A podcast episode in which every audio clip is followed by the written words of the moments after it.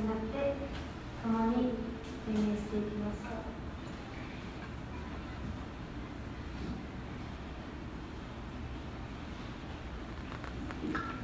詩篇100編1節から5節。せーの全地の主に向かって喜びの声を上げよ。喜びを持って主に仕えよ。喜び歌いつつ見舞いに来たり知れ主こそ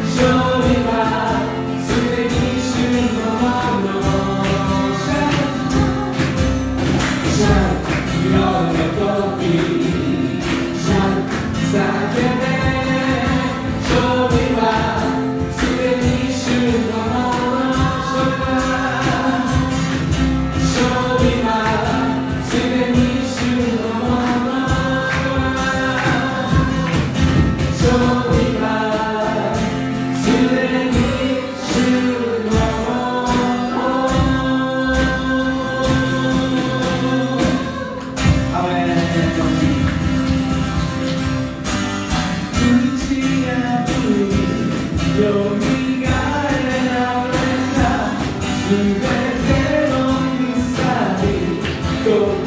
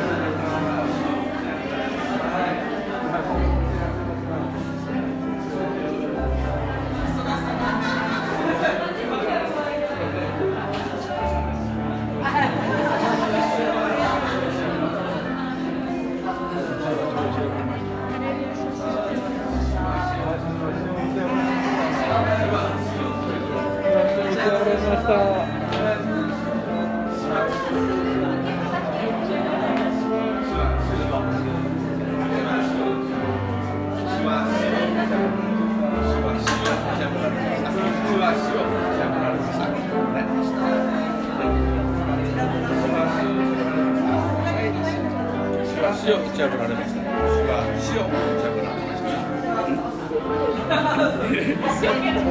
死は死を打ち破られました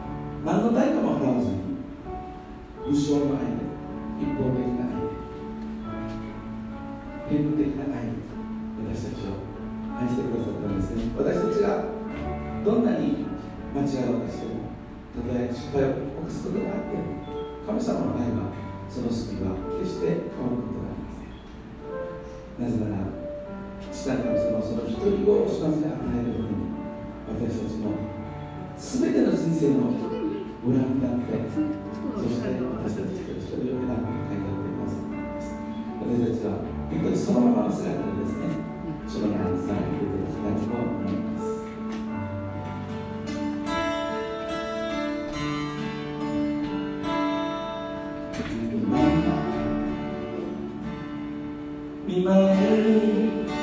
来ました主よ。疲れが心のまま。私を包んでください。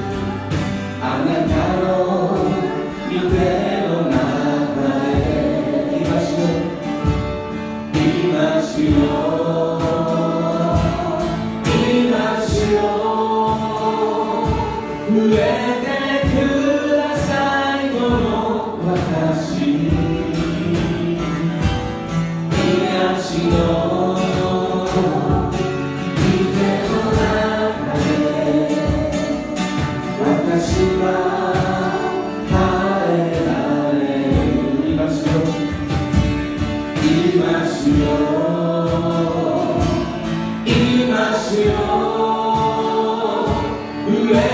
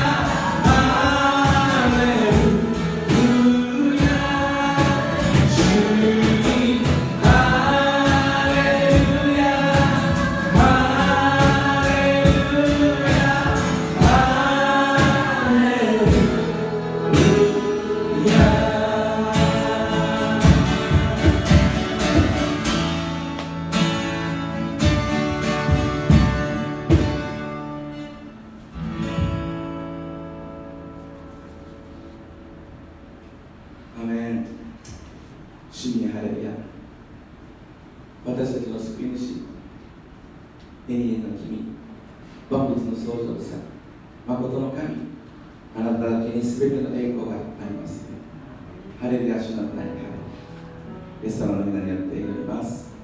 アメン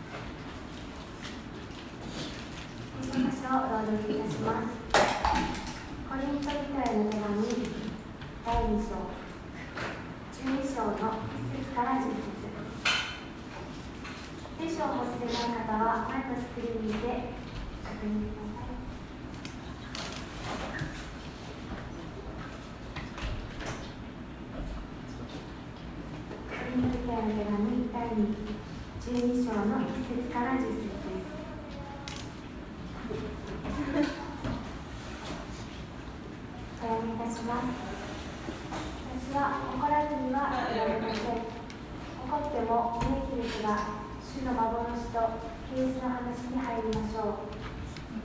私はキリストにある一人の人を知っています。この人は14年前に第三の天にまで引き上げられました。肉体のままであったのか私は知りません。肉体を離れてであったのかそれも知りません。神がご存知です。私はこのような人を知っています。肉体のままであったのか肉体を離れてであったのか私は知りません。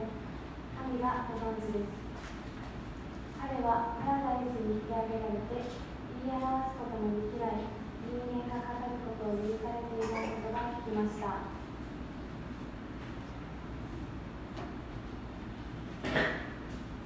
のような人のことを私は誇りますしかし私自身については弱さ以外は誇りませんたとえ私が誇りたいと思ったとしても愚か者とはならないでしょう本当のことを語るからですしかしその啓示があまりにも素晴らしいために私について見ること私から聞くこと以上に誰かが私を過大に評価するといけないので私は誇ることを控えましょう。その啓示の素晴らしさのため傲慢にならないように私は肉体に一つの棘を与えられました。それは私が傲慢にならないように私を打つためのサタンの使いです。この使いについて私から去らせてくださるようにと私は三度主に願いました。しかし主は私の恵みはあなたに十分である。私の力は弱さのうちに完全に現れるからであると言われました。ですから私はキリストの力が私を覆うためにむしろ大いに喜んで自分の弱さを誇りましょう。ですから私はキリストのゆえに弱さ侮辱苦悩迫害困難を喜んでいます。というのは私が弱い時にこそ私は強いからです。アメン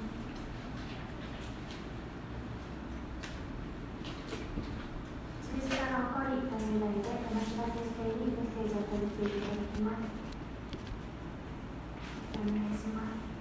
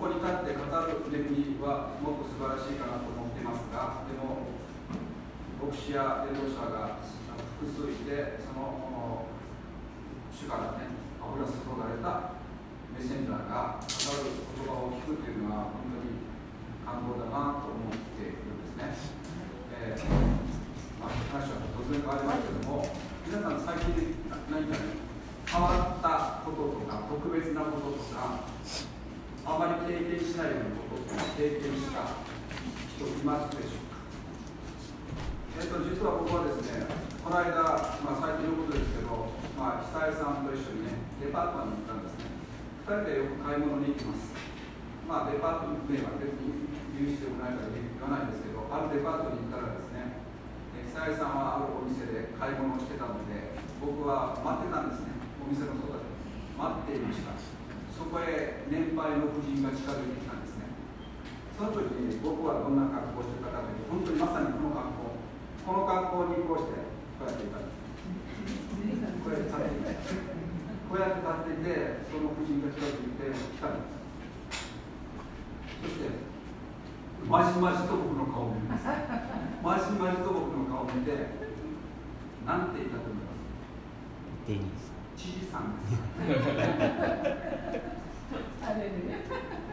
うるま市のデパートに知事さんが一人で立ってると思います。ね、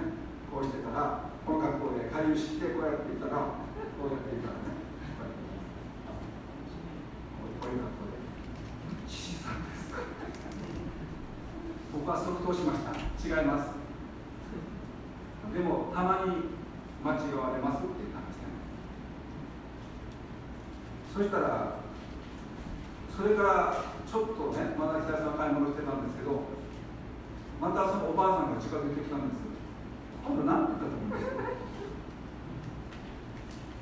あんた、玉木知事に似てるから、偉くなるよ。まあ、顔が似ていて偉くなるんだったらいいと思いますけど、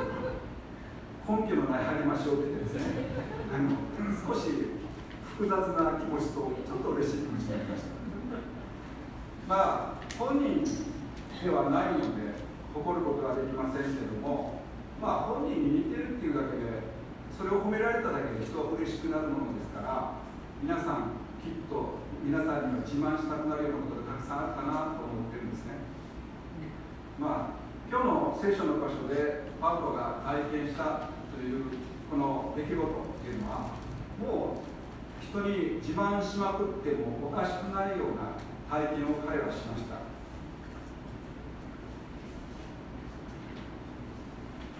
パウロは一節でこう言っています。私は誇らずにはいられません。誇っても無益ですがパウロは誇ることが無益であることを知っているものでした。しかし彼はあえて私は誇らずにはいられませんと言って彼が体験したことを話し始める彼が体験した神様からの幻と啓示について話し始めるんですけどももちろんそれは彼が書き始めたというかそれをそのことについて話し始めたのは自分自身をの自慢をするためではないんですね。まあその証拠としてというかそのことについて彼が語り始めた時にですね。ある一人の人に起こった話として話すんですね。十分だと言えばいいんですね。私に起こったんですよって。でもそういう書き方をしてないんですね。彼彼はある一人の人にって書いてあります。まるでその他人事みたいにもう自分を客観視しているような感じの表現で話し合いているのはそういうことです。自慢話にならないような配慮なんです。パウロがその経験をしたのが体験をしたのが14年前であったと言っていますね。この手紙が書かれたのが紀元57年頃と言われているので遡るとその幻を見たのが紀元43年から44年ということになりますけどこの頃のパウロっていうのはアンティオケ教会で丸1年間使えているそのような時でした。パウロがですねこの体験についてこう表現しています、まあ、1節から10節まで読みましたけども肉体のままであったのか私は知りません。肉体を離れてであったのかそれも知りません。神がご存知です。2節3節同じような言葉が繰り返し使われているんですね。僕なんか印刷ミスかなと思いました。最初。全く同じことを繰り返して2節3節それはどういう意味かというとその経験がもう本当に言葉で言い表せないほどすごかったっていうことを言いたいんです。パウロは第三の天にまで挙げられました。って書いてます。皆さん第三の天って何ですか？第三があるってことは第一と第二があるってことですか？それは違う。まあここで言ってる第三っていうのの3っていう数字の意味がですね思考至るって書いて高い高いところに至るとか全く完全なっていう意味なんですね。これ3がね。だから彼が表現したかったのはそこがどれほど清くて完全で神様の栄光に輝いた御国であるかということを第三の天という言葉で表現しました。一言で言えば天国なんですけど4節のパラダイスについてもこの聖書の箇所では同じ意味で使われているんですね。彼は生きながらにしてまあ実際肉体がどうだったかああだったかわからないけども天国を体験したって言ってるんです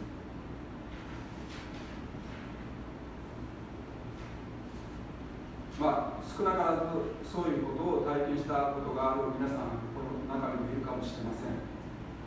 パウロはでもパウロが体験したその天国っていうのはすごかったんだなということが想像されます。そこで彼は言い表すことのできない人間が語ることを許されていない言葉を聞きましたって言ってる。許され人間が語ることを許されてない言葉をなぜじゃあ彼が聞くことが許されたかっていうことが重要なんですね。当時のパウロ皆さんもパウロについて知ってる人はですね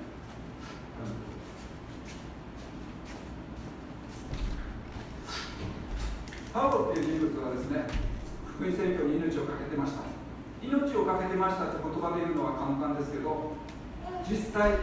毎日が死と隣り合わせのような本当にすごい宣教をしてた人です。なので彼が受けている苦しみっていうのは僕らの想像をはるかに超えたものだったんですね。パウロはローマ人への手紙8章18節でこう言っています。今の時の苦難はやがて私たちに掲示される栄光に比べれば特に足らないと私は考えます。ということですねこれはやがて私たちに掲示される栄光を実はパウロがここで体験したから。天国に行く前に天国を体験したのだ彼はそれを体験したからこの地上でどんなに苦しいことがあっても耐えることが乗り越えることができるっていう確信を与えられているので今の時の苦難はやがて私たちに掲示される。栄光に比べれば特に足らないと私は考えますって言えたんですね。でもこれパウロだから兄弟姉妹たちに神様がパウロとような生き方やパウロのような苦難を求めてるかっていうと別の話かなと思っています。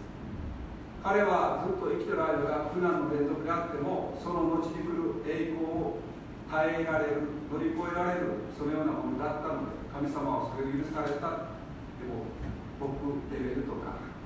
ねそういった人間にパウロのような道を通されるかってそれはまた別の話だなと思っていますね。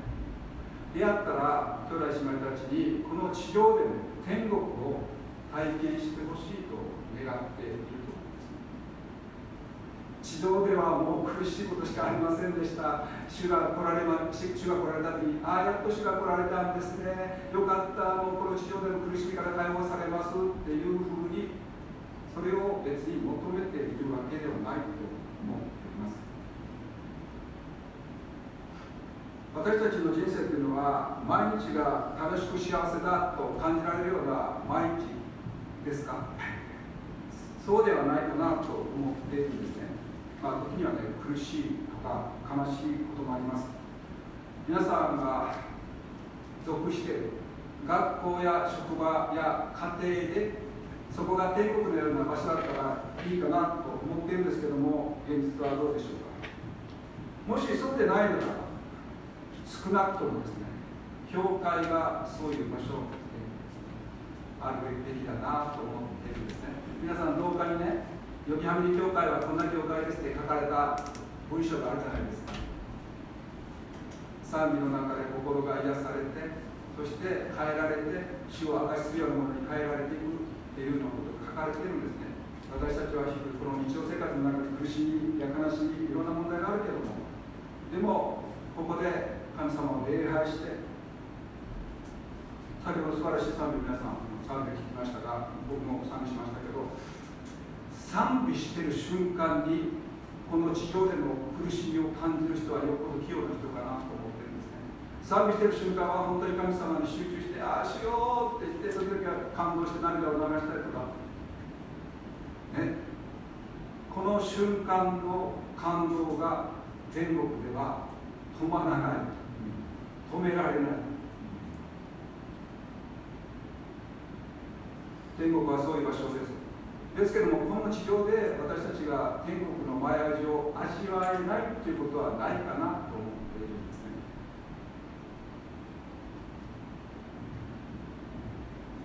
私たちが神様に賛美を捧げて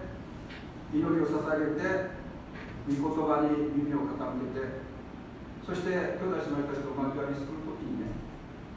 ここは平安だなとかここは愛があるなとかっていう体験をね私たちはするんじゃないでしょうか。僕も個人的な体験でその本当に神様の臨在に包まれたという体験をしたことありますけどもそこを言葉で言い表すことができないって本当にパウロが言ってよくわかるんですね。同時に全ての言葉が集約する。それも全てのいいものです。平安愛喜び寛容柔和とか御霊の実がね御霊の実この全ての御霊の実が同時に来る来る感じ。そこはそこで体験するとその場所からもう逃れあ離れたくないと思うんです。ずっとこの場所にいたいまあそれを実現するためには実はこのね集合体というか私たちはこの神様の家族ですけど兄弟姉妹たち一人一人が神の人になる。神の人を目指すイエス様をみたいに完全を目指せって聖書で書いてあるじゃないですか。人間はすでに完全じゃないので完全にはなりませんけど完全にはなりませんけど目指すことはできるよ。目指していく中でこの教会のね雰囲気ここ今日本の教会の雰囲気大好きでもっと良くなる。もっと良くなるとおかしいね。本当にここに来たら許しがあって愛があって本当に平安でずっといたいずっといられても困るんですが 帰りません今日はみたいな。もうなんか祈祷会とかね祈祷会皆さん知ってます？祈祷会に参加したことがない人はですねチャンスがあるんです。祈祷会に参加してくれた祈祷会終わってもおじさんたちは帰らない。僕ね僕たち僕たち。おじさんたちはなかなか帰ろうとしない。そこで交わってることが喜びずっと交わっていても平安そこには悲しみや怒りや苦しみがないっていう場所に私たちはずっといられたらいいんじゃないかなと思ってるんですね。パウロは厳しい毎日を送る中でこの天国の経験をしました。この経験は全て神様から与えられたものなので彼は誇ることができないと言ったんです。自分の力で勝ち取ったものだったら誇ることできるけど私たちの救い与えられた救いと同じように一方的な神の恵みだからすごい体験したよって自慢も控え控え僕なんかずっと自慢しますよね。これだけ経験しましたよって自慢するけどパウロはやっぱりすごいね。それを控えパウロが控えた理由はそこで彼が特別なものと見られて競争的な存在になることを恐れたからです。過大評価されてだって本人がやったことじゃないんだもん。神によって体験したことを証しして本人が評価されるって変な話じゃないですか。だけど人はそれをやってしまうんです。先ほど僕がね現実に間違えられたって話しましたけど間違えられる人はなんかちょっと勘違いするんですよ。その後ねあのそう間違えられた後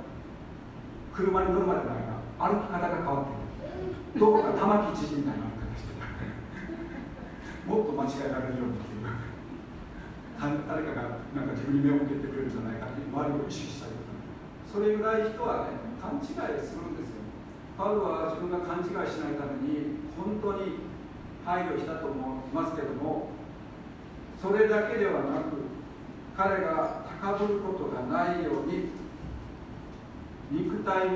に一つの棘を与えられたと7節に書いてますね。7節読むとその啓示の素晴らしさのため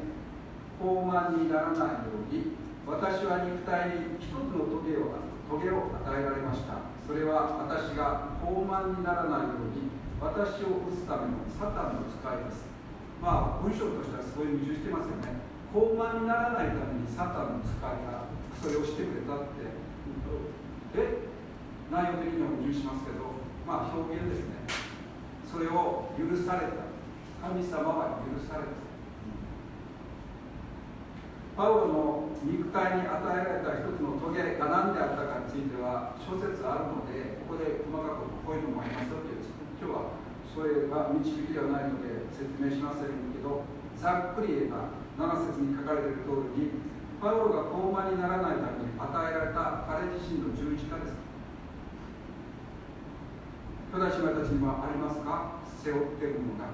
これがなければもっと自分を自慢できるのにって自分をもっと人にね紹介できるのに。でもこれがあるがゆえになんか自分を誇れないんだよねっていうのがあったらそれは皆さんに主が負わせてるものでしょうか？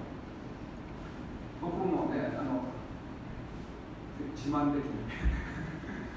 全然自分のことを自慢できないですね。一番恐れてるのは何かっていうとですね家族のために家族が救われて教会に来ることを祈ってるんです。だけど本当にうちのお姉ちゃんたちとか弟妹が来たらちょっと緊張する。なぜなら彼らは絶対僕を落としますから。僕がなんか立派そうなこと言ったらあいやいやいやそんな偉いもんじゃないんだもんじゃな。いまあまあ兄弟なんでね。兄弟はその過去の僕しか見てないのであのその判断からですね何がそのこと言ってんだって思うかもしれないですね。だから祈りつつ神様この教会で救われるのもいいんですけど別の教会見るじゃないですか あの近くの教会はどうでしょうか。あの毎週行けるように近くの教会に導かれたらどうですかってたまに思ったりするんですね。ここまで来るの大変ですよね。うるま市から。だったらうるま市のなんか本当に正統派の聖書をちゃんと正しく教える教会に主を導いてくださったらどうですかって言ったりもしますけど私たちは高ぶれない材料がたくさんあるんじゃないですか。高ぶれないってことはいいことですよ。もうなんとかお題では金のことってあるじゃないですか。僕褒められるのが大好きなんで褒められるこの辺まである。いやこの辺まであるんですよ。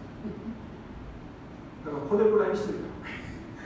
これぐらいにいつも届いてた方がいいんですけど子供の時はですねあの親に褒められたのに何でもしました。褒められるためにです。褒められるために褒められるっていう可能性があることをやってですね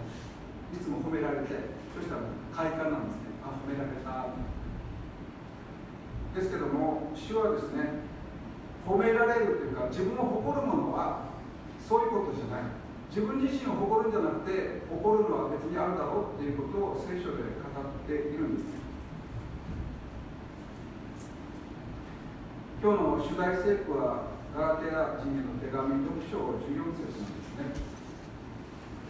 ここで私たちが本当に誇りとしなければならないものは何だと言っているか書かれているんですね。ガラテヤ書きましょうか。6章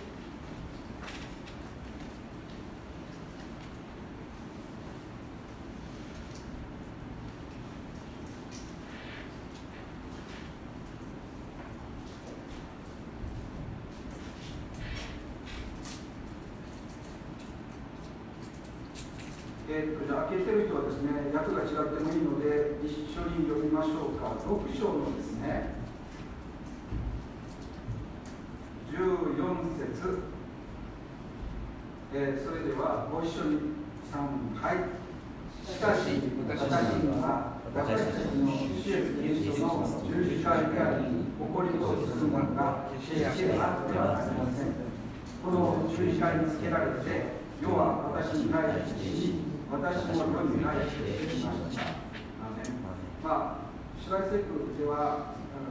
十字架以外の声とするものが決してあってはなりませんで止めているんですけども、私たち、特にイエスを主として信じる者は、イエス様の十字架以外に誇ってはならないってはっきりこう書いてあるんですね。イエス様の十字架はどれだけ誇ってもいい。イエス様の十字架があって自分がいること、自分人生が変えられていること、救われる前の人生がどうだったかというのを振り返ってですねゾッとしますいやいやいやそれまでも別に幸せだと思ってたんですね人間的な価値観でこの世の価値観で幸せな方だと思っていたんですけどそれはでも本当の幸せではなかったということをイエス様を信じて知ることができました。的から外れてたから。神様っていう的があるのに神様を信じないで生きてきたから的外れだ方をしていました。だから人間的にいろんな努力をしたり人に対して施しをしたりとか人に、まあ、友人関係でこういろいろ楽しいことがあったとしてもどんだけそこがヒューマニズムにあふれていてもですねそれは本当の人間の生き方ではなかったなということに気づくんです。逆にイエス様を信じる神様を信じる生き方をするとですね神様を信じてない人たちとの間に大きな隔たりが起こることも体験しました。その中にあって悩みもしました。ですけどもでもあそこにね。教会理念にも書いてあるように聖書の御言葉を信じるようになってまず自分を愛することができるようになりました。僕ねなんか自分で言うのもなんですけど自分のことが大好きだったんですよ昔から。自分のことが大好きだったのにでも自分を愛していなかった。これ難しいでしょ？自分のことが好きっていうのと自分のことを愛してるっていうのは別の次元なんですよ。自分を大切にしてなかった。自分の人生や生涯を大切にしてなかった自分自身のいろんな価値観を大切にしてなかったんですね聖書を通して学ぶことにですね自分を愛することって何かっていうのを学ぶようになったんですねそれは自分を愛することは自分のために死んでくださった方のために生きる生き方なんだということが分かったんです自分のために死んでくださった方それはイエス・キリストです。もちろんそうですけどもその方のために生きることが自分を愛することでしょ。自分をまず一番目はもちろん神を愛するって書いてます神様を愛する。その次に自分を愛する。その次に隣人を愛する。自分を愛することができない人が人を愛することができるわけないんです。自分を大切にする人は人を大切にすること人のことを理解することができるようになります。そして自分を愛する隣人を愛するようになると結果イエス様を述べ伝えたくなるんです。自分の人生を変えてくださったお方を述べ伝えたくてしょうがなくなるんです。人に言われてやるもんじゃないんですよ。伝統はね。やりなさいって言われてやるもんじゃないんですよ。やりたくてしょうがないっていう上かきが起こっていくじゃない。自分のために命ま命まで捨ててくださった方のためにその方の栄光のために自分は生きるために召されてるんだと思ったら伝えたくてしょうがない。そして私たちが世の光血の塩世の光となることによって、ね、光を放ってる人は光を求めてる人のところに来るんです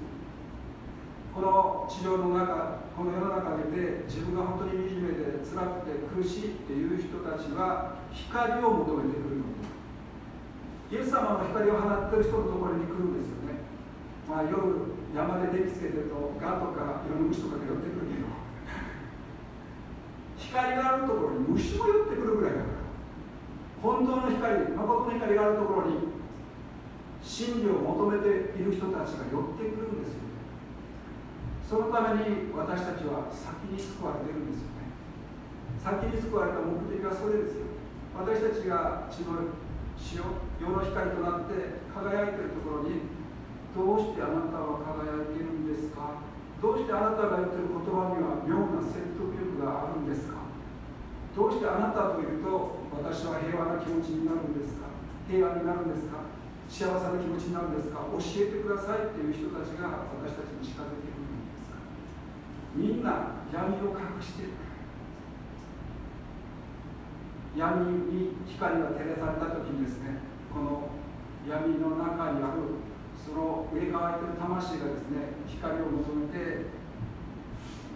来るんじゃないでしょうか、まあ、私たちの夫婦に2番目の子が授かった時に、まあ、皆さん知ってる通り光という名前ですけどまあ、男の子が生まれたら光る同じ漢字を書いてね光にしようと思ってました。女の子だったら光同じ漢字を書いて光にしようと思っていたんですね。当時同じ教会に行った人がですね同じ時期に生まれて同じ名前つけるっていうからあら参っちゃったな。で向こうは逆でした。女の子が生まれたら光るってつけて男の子が生まれたら光ってするって言ったんですね。そしたら上手にねこっちは女の子であっちはあもう女の子であっちは女の子に光るってつけようってたから同じ感じですけどあっちは光るちゃんこっち光るちゃんでまあどうでもいい話ですけど でもそのマタイの五章にあるように世の光に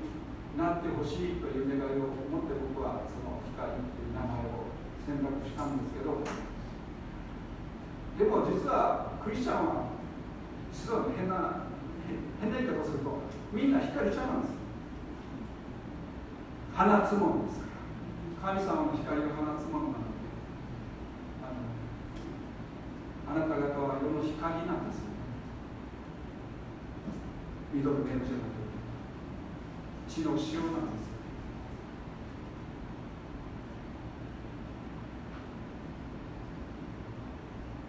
僕自身は本当にね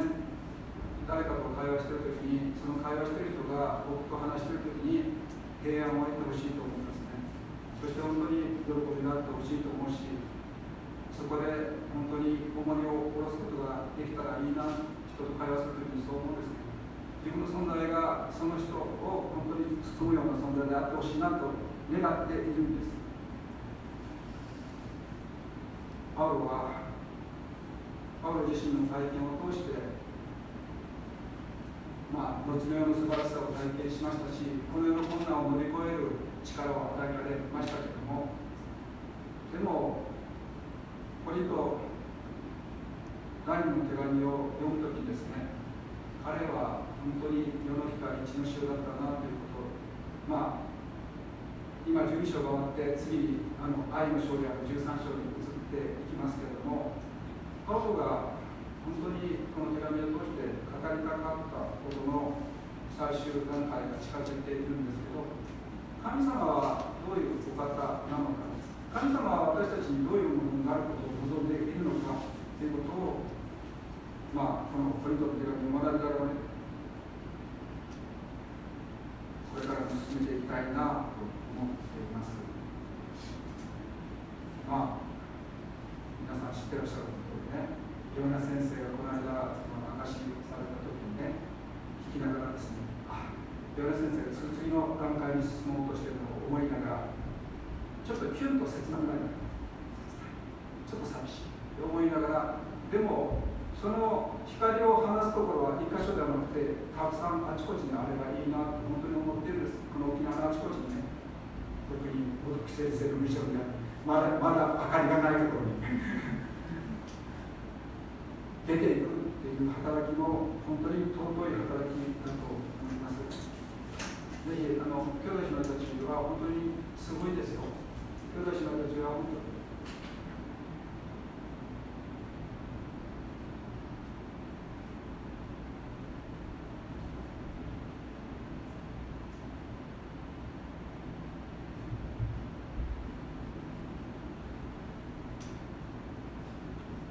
まあ、自分でね、自分のこと大したことないって本当に思うしか私たちにはないです。私たちクリスチャンは私たちのために死んでくださった方のために生きる存在なので自己評価す。ることはダメでしょう。私たちを評価す。るのは自分自身ではなくて神様を評価す。神様が私たちのことを尊いって言ってくださ言ってくださったので私たちは救われたじゃないです。かこんな尊い存在がこの地上にあって必要じゃない存在であるわけがない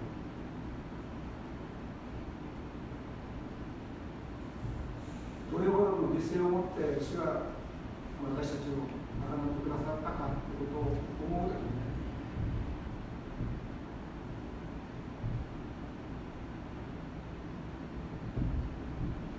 強くされる。弱さのうちに働かれる。弱さのうちに完全に主が現れる。私たちは強くされる。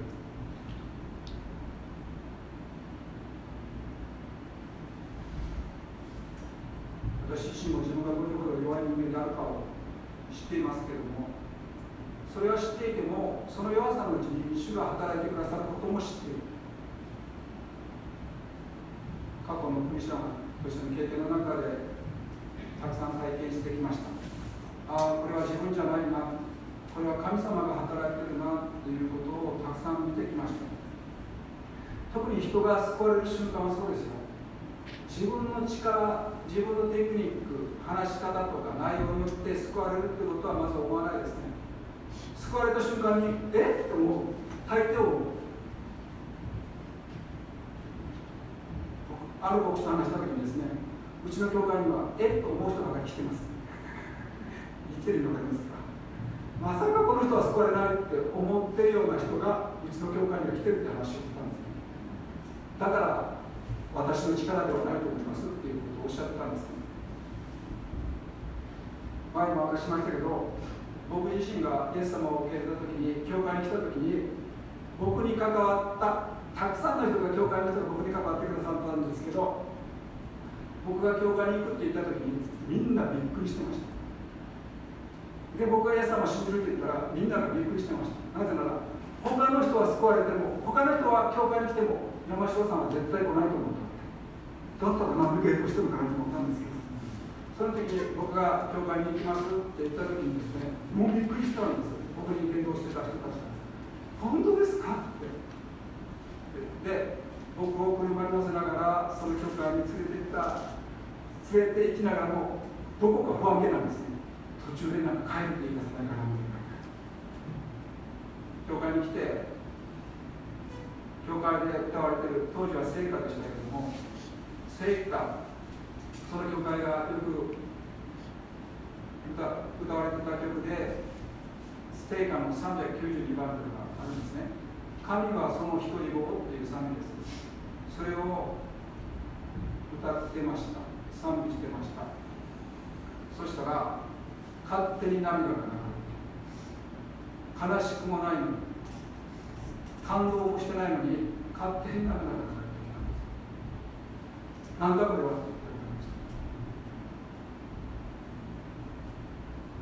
まあ今日この内容を通して神様にじゃあ結論として何を語るんですかってことをまあ祈りながら語っていたんですね。パウルはその体験をして棘が与えられて謙遜にされていること。それですか？いや違うなって思ったんです。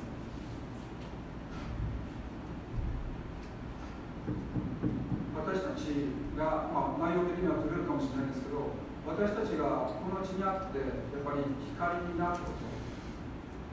周りの人々のよりどころになることを主が願われているもちろんそうですよね。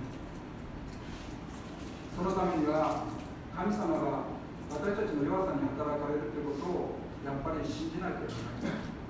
私たちは苦手なものもたくさんありますしいろんなこと困難もたくさんありますけれどもパウロはその最後の10節で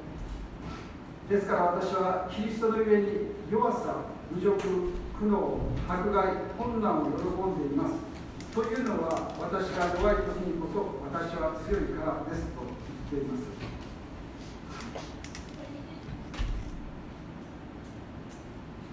主が完全に現れるのを見たいじゃないですか。